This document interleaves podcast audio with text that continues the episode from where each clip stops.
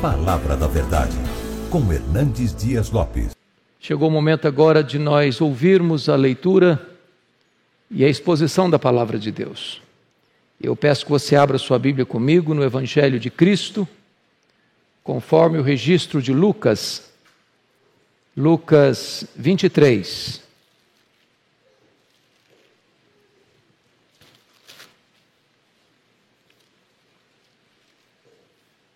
Lucas 23. Nós leremos três versos. Primeiramente, o verso 34. Está escrito: Contudo, Jesus dizia: Pai, perdoa-lhes, porque não sabem o que fazem. Então, repartindo as vestes dele, lançaram sortes. Segundo versículo, ainda neste capítulo, verso 43. Jesus lhe respondeu: Em verdade te digo que hoje estarás comigo no paraíso. E finalmente, verso 46. Então Jesus clamou em alta voz: Pai, nas tuas mãos entrego o meu espírito. E dizendo isto, expirou. Meus amados, Jesus Cristo, Filho de Deus, o Verbo que se fez carne, andou por toda parte, fazendo o bem, libertando os oprimidos do diabo, ensinando o reino, curando os enfermos, dando vista aos cegos, audição aos surdos, voz aos mudos, movimento aos paralíticos e ressuscitando os mortos. Ele veio a este mundo, entretanto, para um propósito muito claro. Ele veio para morrer pelos nossos pecados. Ele tinha plena consciência disto. Alertou por três vezes os seus discípulos que era necessário que ele subisse para Jerusalém, fosse entregue nas mãos dos principais sacerdotes e dos escribas, para ser crucificado, para ressuscitar ao terceiro dia. E com esta consciência e com esta agenda traçada na eternidade, ele sobe para Jerusalém. E ali nós temos, naquela semana, algumas cenas muito vívidas. A primeira delas no cenáculo, quando ele celebra a última Páscoa, quando ele faz uma transição do judaísmo para o cristianismo, quando ele inaugura a nova aliança em seu sangue. Quando ele lava os pés dos discípulos e revela a eles a seguinte verdade: Vós me chamais o Senhor o Mestre, fazeis bem, porque eu sou. Mas do cenáculo Jesus desce para o jardim do Getsemane. E ali tem outro quadro. Quando a alma de Jesus se angustia e angustia até a morte. E ali ele trava a mais titânica batalha da humanidade, uma luta de sangrento suor. Estava diante dele um cálice amargo. Aquele cálice representava a ira de Deus que deveria cair sobre a nossa cabeça. Porque o salário do pecado é a morte. E aquele cálice era tão horrível que o Filho de Deus, ao olhar para ele, ao confrontar, ao ser confrontado por ele, chora e sangra. E ele ora ao Pai diz: Pai, se possível, paste-me este cálice, mas se não, seja feita a tua vontade. Uma outra cena, depois da vitória no Getsemane, é a cena do Sinédrio. Naquela noite, Jesus é preso.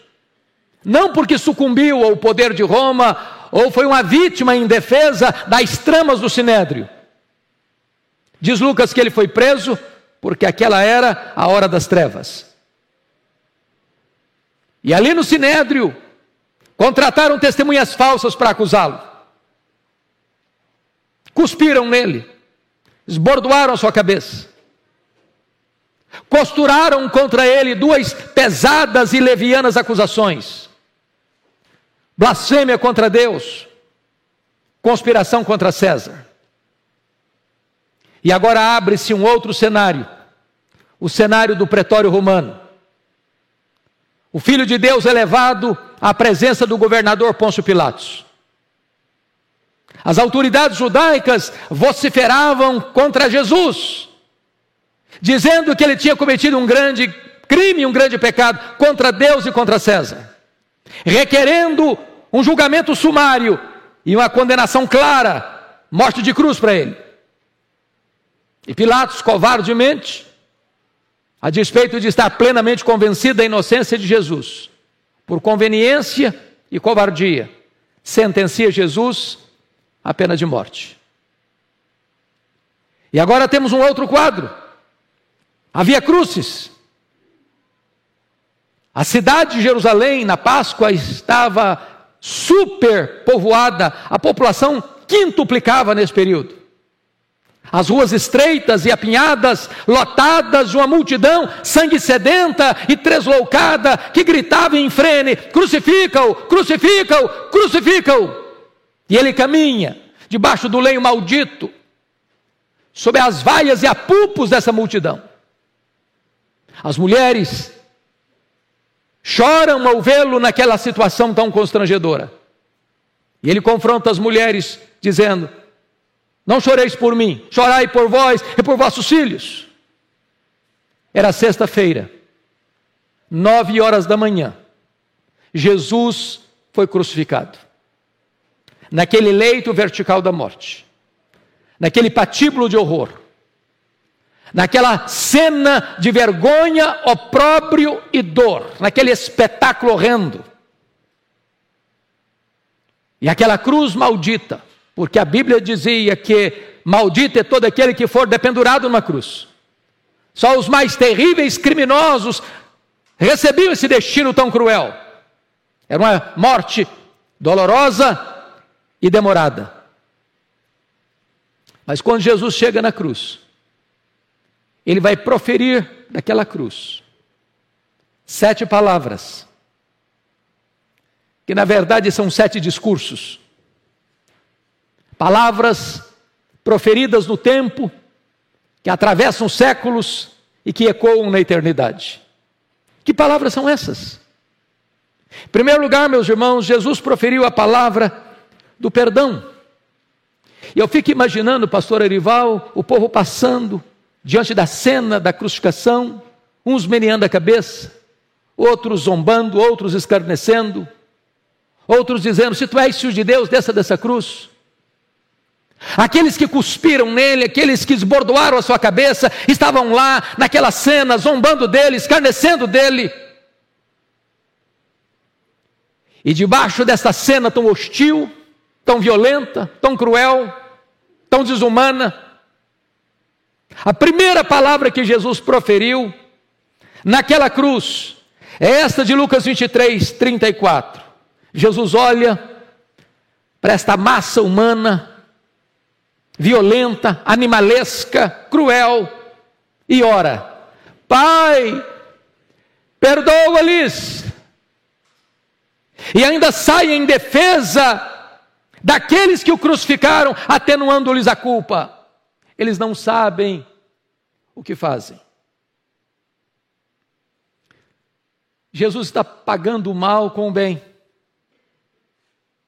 Jesus está pedindo perdão para aqueles que tramaram a sua morte. Jesus está atenuando a culpa daqueles que o pregaram naquela cruz. Que direito você tem, que direito eu tenho agora de negar perdão? Que direito você e eu temos de nutrir mágoas? De pagar o mal com o mal? Esta é a primeira lição da cruz, é a lição do perdão. Mas a segunda palavra proferida por Jesus na cruz está aqui em Lucas 23, 43. Jesus lhe respondeu: Em verdade te digo que hoje estarás comigo no paraíso. A questão aqui, quando Mateus informa esta, esse, esse fato, Jesus foi pregado entre dois ladrões, dois criminosos, dois homens que eram transgressores da lei, viveram à margem da lei, como um transtorno para a sociedade. E diz Mateus que os dois estão falando impropérios contra Jesus. Quando um fato acontece, talvez como resultado desta primeira palavra de Jesus na cruz, Pai, perdoa-lhes, porque não sabem o que fazem. De repente, o ladrão que estava crucificado à sua direita é tomado de convicção de pecado. Reconhece que é pecador. Reconhece que Jesus é inocente. Reconhece que Jesus não é apenas um homem, mas o próprio Filho de Deus. Reconhece que ele é rei. Reconhece que ele tem um reino. Reconhece que ele há de voltar gloriosamente e tomado de convicção de pecado, faz um pedido para ele. E este pedido é impressionante, porque o pedido está no verso 42. Jesus, lembra-te de mim quando vieres no teu reino. E a resposta de Jesus, a segunda palavra da cruz, é límpida, é lúcida, é cristalina, é diáfana. E Jesus responde: Em verdade te digo que hoje estarás comigo no paraíso. E aqui eu chamo a atenção para algumas coisas. Primeiro, este homem foi salvo na última hora. Oh, como a graça de Deus é maravilhosa. Aquele que viveu a vida toda no crime, agora, antes do apagar das luzes, ainda tem a oportunidade de ser salvo e perdoado. Segundo, ele reconhece que Jesus é rei, ele reconhece que Jesus é inocente, e ele reconhece que está morrendo porque os seus pecados, os seus crimes mereciam isso. Ele reconhece que Jesus está morrendo, mas pessoalmente ele não tem transgressão, ele não tem pecado, ele não tem crime, ele está morrendo nessa perspectiva, sem dever nada. Então ele clama a Jesus: Lembra-te de mim quando vieres no teu reino. E Jesus responde: Hoje estarás comigo no paraíso.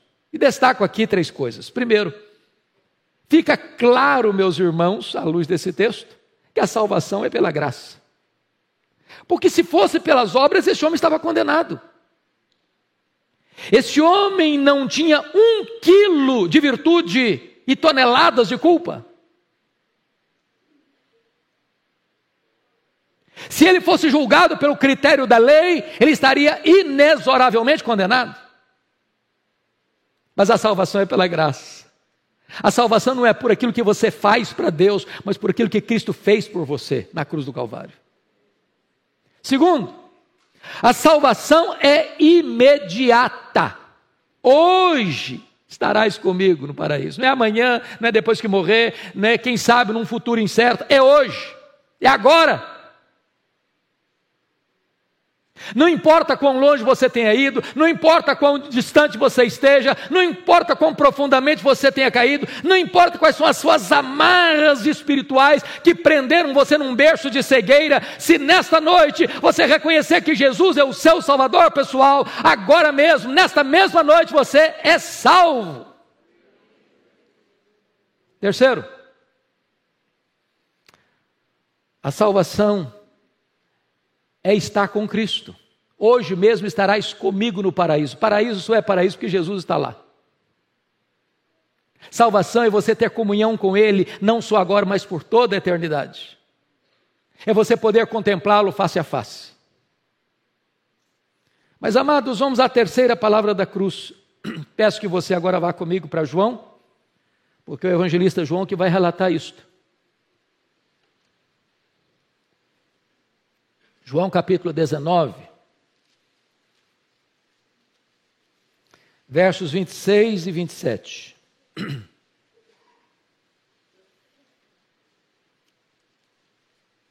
Aqui é a palavra do cuidado.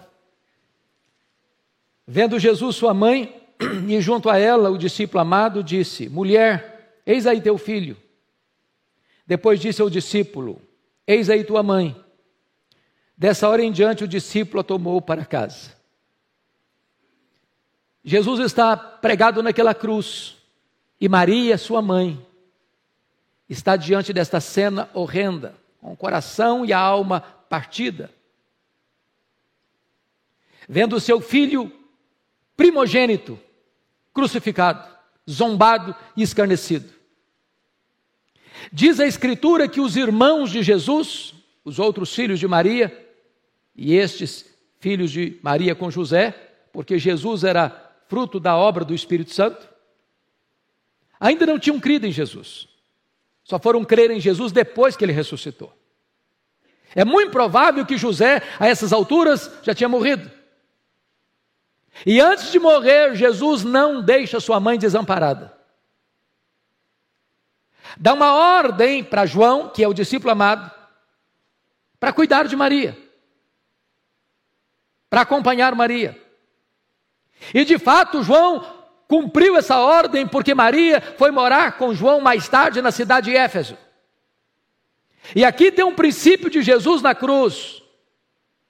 É necessário que os filhos, que os filhos cuidem de seus pais. Os filhos não podem desamparar os pais. Mesmo diante da cena mais amarga da vida, os filhos precisam cuidar de seus pais, e Jesus está nos dando um exemplo de dignidade humana, e de valor humano, e de valor da família, e de valor da maternidade, e de valor do cuidado uns pelos outros. Mas em a quarta palavra da cruz, eu peço que agora você vá comigo para Mateus 27 verso 46, que também é repetida a mesma, fala, a mesma fala de Jesus, a quarta fala, a quarta palavra da cruz, em Marcos 15, 34, mas nós vamos ler Mateus 27, 46. Está escrito o seguinte: Por volta da hora nona, três horas da tarde, era exatamente a hora em que Jesus morreu também.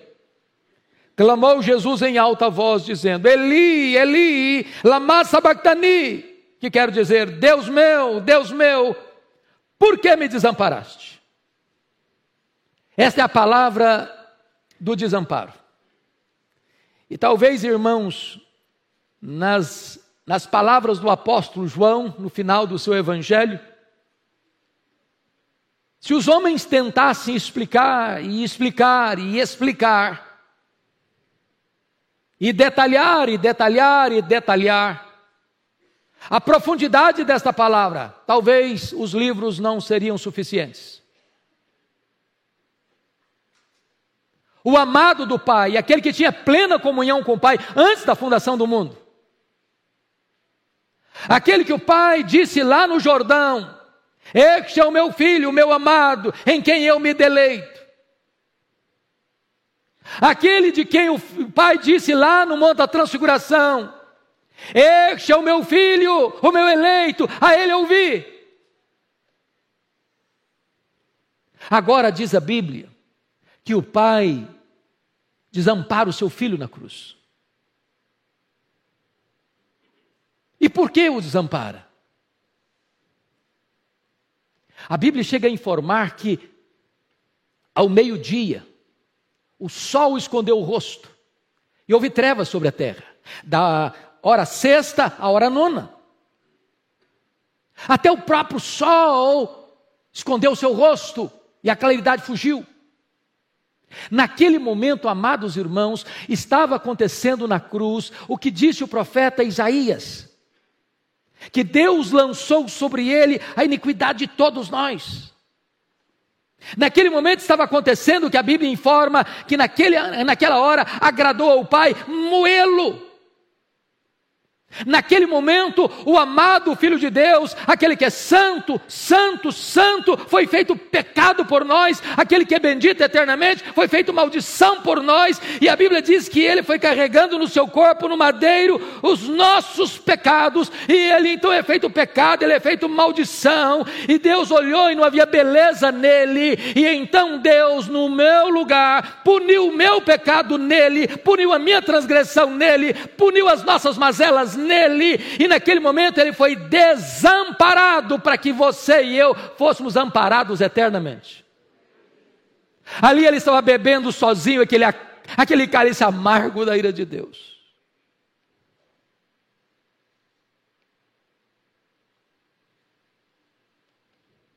Mas aí vem a quinta palavra da cruz. E eu peço, por favor, que você volte comigo para João, porque só João faz esse relato. João 19, versículo 28.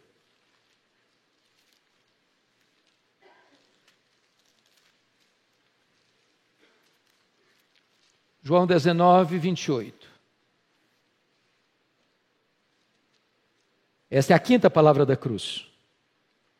Depois, vendo Jesus que tudo já estava consumado, para se cumprir a Escritura, disse: Tenho sede. Tenho sede.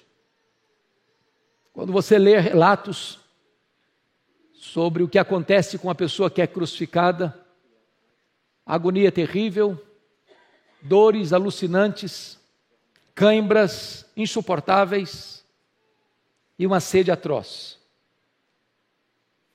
Aqui Jesus está trazendo a palavra da agonia, do sofrimento físico. Ele é homem, verdadeiramente homem. Seu sofrimento não foi uma ilusão, suas dores não foram minoradas, sua sede não foi aplacada. O eterno Filho de Deus, o nosso glorioso Redentor, o Criador do universo, estava sofrendo fome, aliás, sede, cãibras e dores terríveis por você e por mim. E ele admite diante do universo: tenho sede. E ele proclama sua perfeita humanidade: tenho sede. E ele está mostrando para você e para mim o quanto custou para ele ser o nosso redentor. Tenho sede. E para agravar-lhe a sede, deram-lhe vinagre. Atormentaram-no ainda mais, aguçaram ainda mais o seu sofrimento, agravaram ainda mais a sua sede.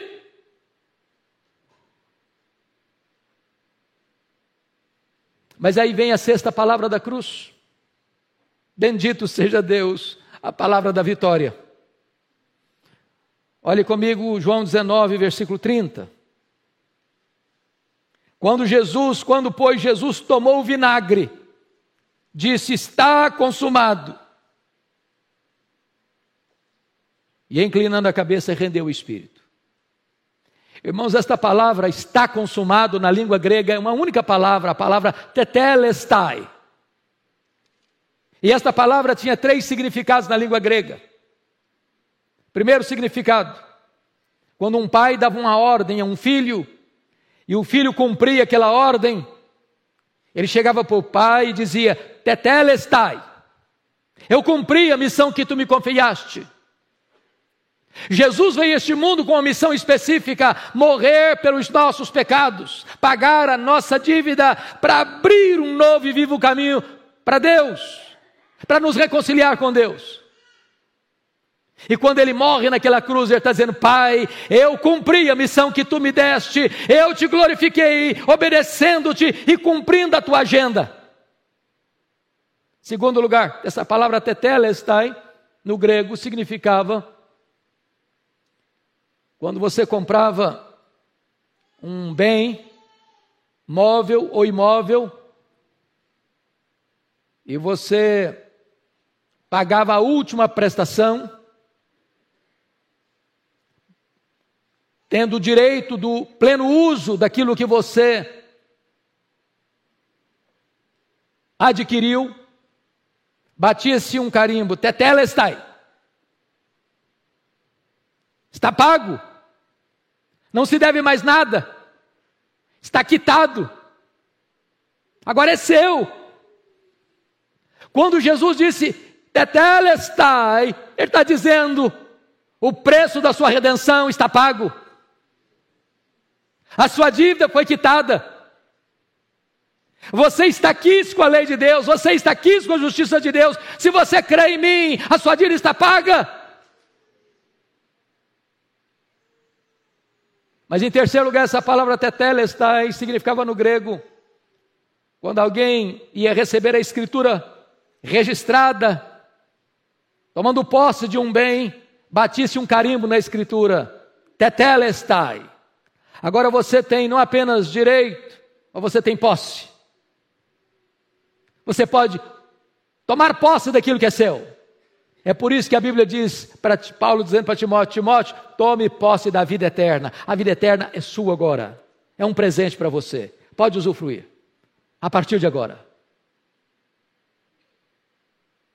Irmãos amados, Jesus não foi para aquela cruz como um fracassado. Ele não foi para aquela cruz como um derrotado. Quem estava no controle não eram os soldados que prenderam Jesus, que açoitaram Jesus e que crucificaram Jesus. Quem estava no controle não era o sinédrio judaico, não era Pôncio Pilatos. Quem estava no controle de toda aquela cena era o próprio Senhor Jesus. Nada saiu do script, nada saiu do programa, nada saiu da agenda, e ele está aqui coroando esta cena, dizendo: está consumado. Mas finalmente a última palavra de Jesus na cruz Confira comigo, voltando para Lucas 23, por favor, verso 46. Lucas 23, 46.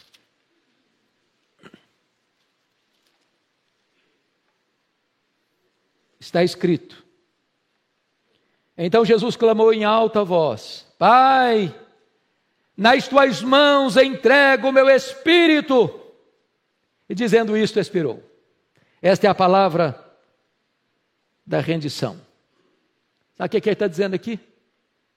Eu vim para morrer. Eu vim para dar a minha vida. Eu cumpri o meu trabalho. Eu terminei. Ele está dizendo para o Pai o que diz na oração sacerdotal: Eu te glorifiquei. E Jesus glorifica o Pai na sua morte. Jesus está dizendo: Pai, eu te glorifiquei, dando a minha vida, estou de volta para casa. Estou de volta para casa. Recebe o meu espírito. E diz a Bíblia que assim ele expirou.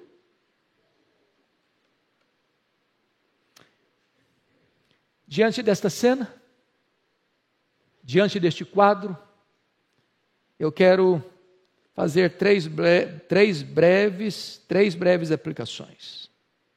Primeiro, o nosso pecado é horrível. Horrível. Porque, na verdade, quem prendeu Jesus naquela cruz não foram os cravos, mas os nossos pecados. Ele não foi para aquela cruz porque Judas o traiu, ou porque Pedro negou, ou porque o Sinédrio prendeu, ou porque Pilatos o condenou. Ele foi para aquela cruz porque o Pai o entregou por amor. Ele foi para aquela cruz porque ele voluntariamente se deu. Não havia um caminho mais fácil para Deus salvar você e a mim, a não ser que o próprio Filho de Deus sofresse toda a agonia daquela cruz, no meu lugar, no seu lugar morrendo vicariamente.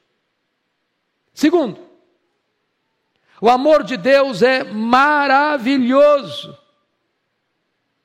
Porque você e eu amamos aqueles que nos fazem bem, que nos querem bem. Mas a Bíblia diz que Deus provou o seu próprio amor para conosco pelo fato de ter Cristo morrido por nós, sendo nós ainda pecadores. O apóstolo Paulo argumenta dizendo o seguinte: talvez por alguém bom, alguém se anime a morrer. E a pergunta que eu farei é retórica, porque nenhum de nós teria coragem de fazer isso. Quem de nós, em sã consciência, daria o seu filho para morrer pelo amigo mais próximo?